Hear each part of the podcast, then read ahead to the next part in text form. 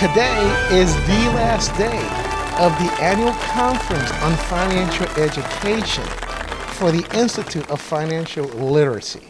And we are in the city of San Antonio, in the grand state of Texas. And ladies and gentlemen, we have had a great week here at the Grand Hyatt Hotel for, these, for this conference. And next to me today, I have Jennifer Marino. Jennifer, tell me about you and the institution that you work for. So, my name is Jennifer Marino, and I work for Penn State University as an Assistant Director of Financial Aid and also a Financial Literacy Coordinator. And I just want to ask you about the conference itself. What's your overall view of this conference, the, the actually, which is the 10th anniversary mm-hmm.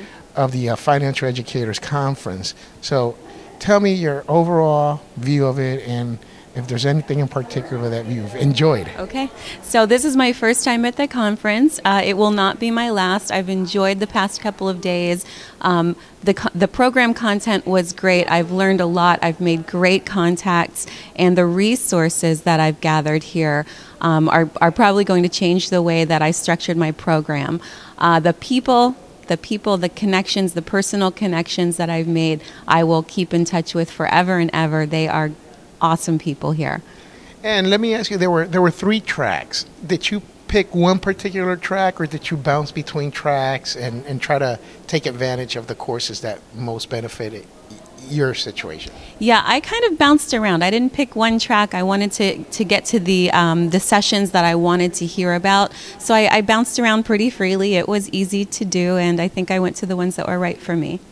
Excellent. And is I've always asked this question: Was there any golden nuggets or anything that that stuck with you from the conference itself, from any of the speakers or anything like that? Um, well, there are too many to probably mention. I would say a lot of the personal interactions, a lot of the structures on how people have um, created their own programs from from the ground up, right. but also, and it's going to sound like a plug. It's not a plug. The certifications that are available. Okay. I'm actually it's really true. excited about getting a certification from. Um, from this. Well, so there we go, ladies and gentlemen. This is Jennifer Marino, and she is with Penn State, and she's actually first timer at the annual conference for financial education.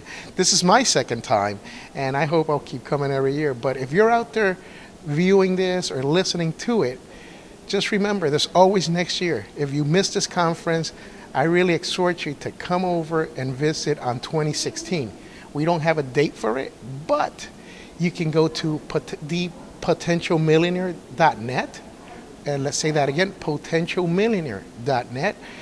And Jennifer, let me ask you one last question. If somebody wanted to reach you, how can they reach Jennifer? So you can email me, Jennifer Marino, at jam884 at psu.edu. And you can also contact the Institute for Financial Literacy on their website, which is institutefinancialliteracy.org. Thank you.